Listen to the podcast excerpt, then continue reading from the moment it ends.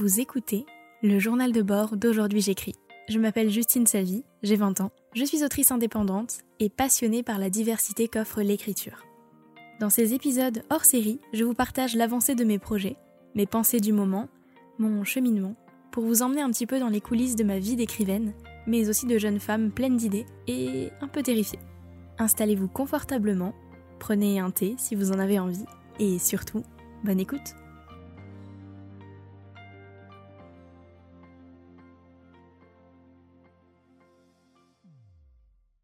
Hello Aujourd'hui on est le 15 décembre et ça fait maintenant une bonne semaine que je me suis lancée dans la planification intensive de Roman 2, donc mon deuxième roman.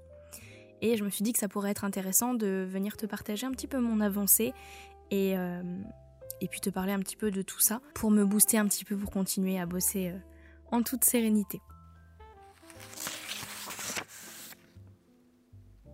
Alors j'ai eu cette idée de roman à peu près un an après l'idée d'Hémophélia. Donc ça fait environ 4 ans maintenant. C'est ça, j'ai eu l'idée euh, été 2016, j'étais en Alsace avec mes parents, même si le roman ne se passe pas du tout en Alsace. Et euh, depuis ce moment-là, depuis que j'ai eu cette idée, je n'ai quasiment rien noté sur ordinateur. J'ai fait une première ébauche de, de chapitres, de versions. Euh, en réalité, j'ai écrit des premiers jets mais disons que niveau planification, je n'ai quasiment rien fait sur ordinateur. Comme j'aime bien le dire, je considère mes idées comme des graines et donc j'aime beaucoup laisser une idée germer euh, le temps dont elle a besoin. Donc là, clairement, ça fait environ 4 ans. Une fois que j'ai choisi en fait la graine sur laquelle j'avais envie de travailler, donc la graine que j'avais envie de planter, j'attends le bon moment de l'année parce qu'on ne peut pas planter n'importe quelle plante n'importe quand dans l'année, et surtout la bonne terre pour la planter et à partir de la plantation, je laisse le temps à cette graine de sortir de terre. Donc dans mon cas, cette étape au complet, elle a pris environ 4 ans, puisque je travaillais aussi en parallèle sur Hémophilia, donc je pouvais pas gérer euh, deux grosses plantes comme ça en même temps. Allez, j'arrête la métaphore. La première chose qui m'est venue pour ce roman, ce sont les personnages. Donc je vais t'en décrire un très rapidement, je vais pas en dire trop non plus puisque c'est encore vraiment au tout début. Donc euh, on a un petit vieillard grincheux, un peu un Monsieur Scrooge contemporain. Et c'est un des premiers qui m'est venu en tête. La vraie trame de l'histoire, elle, elle n'est arrivée que l'année dernière, donc ça a vraiment pris le temps. et euh, encore aujourd'hui, je suis en train de la préciser petit à petit. Pendant ces 4 ans, j'ai noté chaque idée sur les notes de mon téléphone, puis sur un carnet petit à petit. J'ai créé des tableaux Pinterest, euh, des playlists pour m'imprégner quand j'en avais besoin de l'univers du roman. Durant l'été 2019, je suis allée passer deux jours dans le village qui m'a inspiré le roman, que j'avais euh, à l'origine trouvé sur Google Maps. Et heureusement que ce village se situe à environ deux heures de chez moi et dans le même pays, parce que je pense que si ça avait été un autre village, euh, ça n'aurait pas été la même chose, je n'y serais pas allée aussi facilement. Mais bref, ce village m'a donné vraiment plein d'idées. Euh, j'avais sérieusement l'impression de croiser mes personnages à chaque coin de rue, ce qui était assez impressionnant. Et c'est même là-bas que j'ai trouvé euh, le titre du bouquin. Depuis, je n'y ai quasiment pas touché parce que j'ai senti que je commençais à vraiment trop m'attacher et que j'avais quand même beaucoup de travail à faire du côté d'Hémophélia. Et après la sortie d'Hémophélia, au tout début, je pensais que je n'arriverais pas en fait à écrire sur autre chose qu'Elia et Maxime. J'avais besoin d'un peu de temps pour digérer le fait de ne plus pouvoir écrire sur eux, ce qui a été une forme de deuil un petit peu pour moi après 5 ans passés avec ce roman. Euh, un peu le deuil d'une relation en fait. J'ai passé 5 ans avec Hémophélia, je connaissais ce roman, je connaissais mes personnages, je savais comment il et elle réagissaient, j'avais mes habitudes en quelque sorte, et soudainement c'était terminé et je devais passer à autre chose. Et ben, je me suis sentie très triste, j'ai beaucoup pleuré et ça m'a fait beaucoup peur aussi parce que, euh, et c'est encore le cas aujourd'hui d'ailleurs, mais j'ai peur de ne plus savoir comment faire avec d'autres personnages. Euh, toujours est-il que la semaine dernière, je me suis sentie bah, prête à passer à autre chose. J'ai acheté l'anatomie du scénario parce que j'avais la sensation d'avoir besoin de changer ma méthode d'écriture pour ce roman, d'en découvrir une nouvelle, de me l'approprier, de l'implanter à ma méthode actuelle et euh, je me suis lancée dans la lecture. Et ce qui est assez fou, c'est que chaque élément de Troubi, donc c'est l'auteur de ce livre, semble pour le moment résonner en moi et me rassure énormément. À l'origine, la semaine dernière, je partais avec beaucoup beaucoup d'idées mais qui étaient très floues, euh, très désordonnées et je ne savais pas du tout du tout comment les organiser. Là, rien qu'avec les étapes donc de la prémisse, qui est le fait de, de résumer l'histoire entière en une seule phrase, entre autres, et les sept étapes de la structure narrative que décrit Troubi, j'ai réussi à dégager des éléments importants. Et donc, au milieu de toutes mes idées euh, très floues, ces idées-là, en particulier, celles que j'ai réussi à dégager, j'ai l'impression qu'elles brillent un petit peu plus dans ma tête, qu'elles sont plus claires, et donc je sais que ce sont les bonnes et que ce sont celles à utiliser pour mon texte.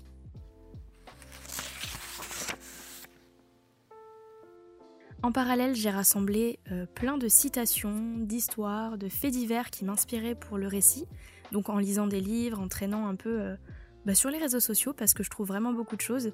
Par exemple, je suis tombée il y a, bah, un peu plus d'une semaine sur Twitter sur une vraiment trop belle histoire euh, de deux femmes dans une déchetterie qui ont retrouvé des centaines de lettres d'amour. C'est passé à la télé et tout. Euh, j'ai vraiment adoré. Euh, tout de suite, ça m'a fait penser à mes personnages, même si il va pas se passer ça dans le roman, mais l'ambiance l'histoire, la petite histoire à raconter comme ça, ça m'a beaucoup fait penser à mes personnages. Donc j'ai vraiment tout noté précieusement dans mon carnet pour ne pas oublier. Je te mettrai, si je le retrouve, euh, le lien du tweet en question dans les notes de cet épisode pour que tu puisses aller voir parce que c'est vraiment très beau. Donc voilà, pour le moment, je continue ma planification. J'aimerais bien la terminer d'ici janvier 2021 pour pouvoir commencer le brouillon du roman dès le début de l'année. Et donc pourquoi brouillon et pas premier jet? Parce que je pense que euh, ce roman va être assez compliqué et long à écrire pour plusieurs raisons. Déjà, mes défis et problématiques pour ce roman vont être, entre autres, je vais en citer deux, euh, d'arriver à jongler avec trois différentes narrations, une en 2008 euh, à la troisième personne du singulier et au passé, une en 1960 dans les années 60, disons, avec une narration à la troisième personne du singulier et au passé toujours, et une troisième en 1960, toujours, avec une narration qui cette fois sera à la première personne du singulier et qui sera plutôt racontée euh, présent, passé, composé. Donc voilà, pour le moment en fait, je ne sais pas du tout comment je vais m'y prendre. Donc je sais ce qui se passe dans l'histoire, mais je ne sais pas comment mettre ça en place. Donc euh, j'ai rassemblé une liste de romans à lire pour m'imprégner des méthodes des différents auteurs et autrices. D'ailleurs, euh, Margot de Seine, coucou si tu passes par là, m'en a, proposé euh, plusieurs lors de notre appel hebdomadaire de cette semaine. Donc ma petite liste pour le moment, et d'ailleurs si tu en as d'autres avec des récits qui sont non linéaires et avec des changements de narration, je suis carrément preneuse. Donc j'ai Les pages de notre histoire de Nicolas Sparks, La vie est un arc-en-ciel de Cécilia Ahern, le livre de Perles pardon, de Timothée de Fombelle, L'été où je suis devenue jolie de Jenny Anne, Multiversum de Leonardo Patrignani, et euh, la duologie Si je reste de Gail Forman. Donc tous les genres ne correspondent pas au genre que je vais écrire, mais j'ai l'impression, euh, comme j'ai l'impression d'avoir trois romans à planifier en un seul, avec ces changements de narration et de temporalité, c'est assez impressionnant et je pense que lire ces romans, ça va m'aider à y voir un petit peu plus clair. Je n'ai jamais écrit de roman non linéaire, donc un roman non, linéaire, c'est euh, un, récit qui ne se déroule pas en partant du début pour aller vers la fin, mais dont les, éléments sont dispersés euh, dans tout le roman, un peu comme un puzzle. Et donc on comprend la totalité de l'histoire petit à petit en rassemblant les éléments dans le bon ordre. Donc comme je n'en ai jamais écrit, comme je n'en ai jamais lu et qu'il n'y a pas de cours sur ce sujet, euh, la meilleure leçon possible pour moi, ça va être de lire des romans qui contiennent ce genre de récit et, euh, et de m'en imprégner et de voir comment c'est fait. Donc voilà, j'ai mes lectures pour le mois de décembre et si ce n'est pour le mois de janvier même. Deuxième défi, le roman se passe donc dans les années 60 et il faut que l'ambiance euh, du récit, ce que font les personnages, colle à cette période de l'histoire sans qu'il n'y ait d'anachronisme, d'incohérence, etc. Et euh, je n'ai pas vécu dans les années 60, donc les recherches vont me prendre du temps pour que j'arrive à vraiment recréer cette, euh, cette période de l'histoire dans mon récit. Donc voilà, je vais commencer par écrire un brouillon du roman, comme je le sens, pour vraiment pas me frustrer et passer trop de temps sur les recherches, parce que sinon je suis partie pour six mois sans écrire, et ça va me frustrer de me dire que autant j'écris ça et que c'est faux. Donc là, pour l'instant, je vais juste écrire l'histoire telle que je l'entends, et euh, je verrai petit à petit pour les recherches, pour ensuite travailler un premier jet qui sera vraiment plus proche de la réalité. D'ailleurs, dès que la crise sanitaire sera passée, je croise fort les doigts, euh, j'aimerais beaucoup organiser une rencontre dans le village du roman avec euh, les personnes qui avaient 20 ans dans les années 60, puisque mes personnages avaient 20 ans dans les années 60.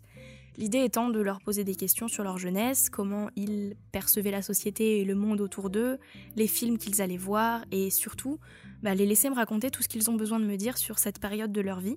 Et comme ça, de cette manière, je pourrais piocher quelques éléments pour les implanter à mes personnages, à l'histoire, euh, créer en fait des artefacts pour, euh, pour euh, écrire mon histoire avec des choses qui, Enfin, avec des témoignages.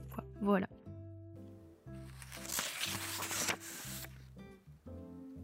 En parallèle, je vais lire donc pas mal de bouquins qui, qui, parlent des années 60 pour en apprendre plus sur le côté sociologique, culturel, historique de cette période. Je regarde aussi beaucoup de vidéos de la chaîne YouTube de Lina, que je te mettrai aussi dans les notes de cet épisode. Je suis en train de me faire un tableau Excel de toutes les sorties euh, musicales et cinématographiques par mois et par année. Donc des années 60 aux années, enfin de l'année 60 à l'année 1969, donc c'est très long. Et donc en fait, si j'attendais euh, de faire tout ça pour commencer à écrire, je n'écrirais jamais. Donc voilà, l'idée c'est de structurer au maximum pour me lancer dans un brouillon de roman et ensuite de faire un premier jet en respectant plus euh, les codes des années 60 et tout ça. Là, j'ai juste envie de me faire plaisir et d'écrire un premier jet euh, comme j'en écrivais quand j'étais petite en fait. Même si c'est bourré d'incohérences et d'anachronismes, c'est pas grave. Donc là actuellement je suis en train de travailler euh, mes personnages, qui est mon étape préférée de l'écriture d'un roman. Pareil, je t'ai prévu un épisode très complet et sûrement assez long sur la création des personnages, avec tout ce que j'utilise pour les construire et apprendre à les connaître. Pour le moment, je ne suis pas réellement convaincue par la méthode de John Truby pour les personnages, donc je mixe des éléments de l'anatomie du scénario avec ma méthode et celle du flocon de neige. C'est l'étape la plus longue de ma planification parce que chaque personnage a son histoire, ses blessures, sa personnalité, ses faiblesses, que je relie à l'histoire des autres personnages et à l'histoire du roman, mais j'en parlerai vraiment plus en détail dans un épisode dédié à ça. J'aime vraiment bien connaître mes personnages de leur naissance à leur mort, parce que ça me permet de les rendre vraiment plus vivants dans mon esprit et de leur trouver une voix qui leur est propre. Surtout pour moi qui écris souvent en troisième personne du singulier et en jonglant avec les points de vue de tous les personnages du, roman, euh, c'est plus pratique pour moi.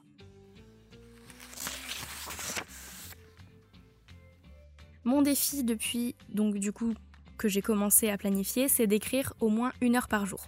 Donc attention, quand je dis une heure par jour, ça ne signifie pas du tout écrire des mots pendant une heure.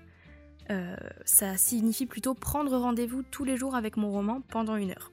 Selon la journée, ça peut être prendre des notes, planifier un peu, remplir mon tableau Pinterest, euh, continuer à remplir mes playlists, une pour l'ambiance du roman, une pour l'écriture et une par personnage. Ça me permet en fait de rester imprégné de l'ambiance du récit et de me forcer à avoir chaque jour un temps qui est dédié à l'écriture. Alors évidemment, si je rate une journée, je ne vais pas me flageller et me jeter des cailloux. Euh, c'est ok de faire des pauses, ça fait du bien parfois. Et ça peut même permettre d'être plus productive ensuite au moment de reprendre.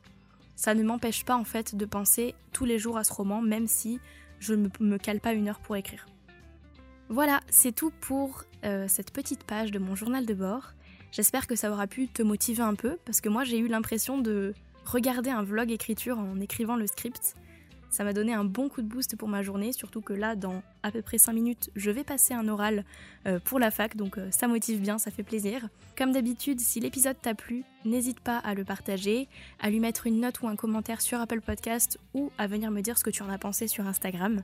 Nous, on se retrouve la semaine prochaine pour un nouvel épisode. En attendant, écris bien, prends soin de toi, bye bye.